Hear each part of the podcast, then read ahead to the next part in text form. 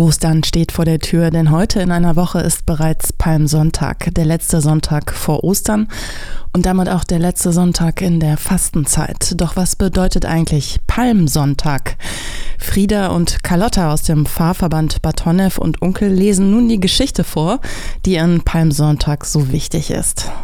Die Jünger brachten den Esel zu Jesus und legten einige Tücher auf ihn. Jesus setzte sich darauf und ritt auf dem Esel nach Jerusalem. Viele Leute kamen zu Jesus hingerannt und freuten sich. Einige legten ihre Kleider auf die Straße, andere rissen Zweige von den Bäumen und legten sie auf die Straße.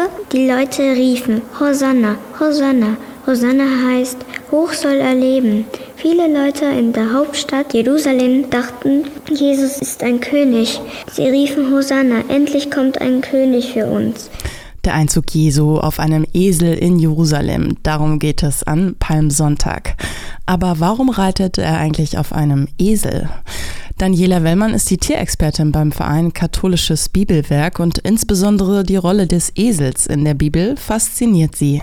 Es gibt natürlich unglaublich viele Erwähnungen von Esel. Über 90 Mal kommt das Wort Esel vor. Und das hängt eben damit zusammen, dass der Esel seit dem dritten Jahrtausend vor Christus ist er eben das Haustier, was den Menschen sehr eng begleitet, äh, was eben sehr geländegängig war, was als Last- und Reittier sehr flexibel eingesetzt wurde. Der Esel, ein eigentümliches Tier mit besonders langen Ohren, einem anrührenden Blick und einem zum Teil lauten Geschrei.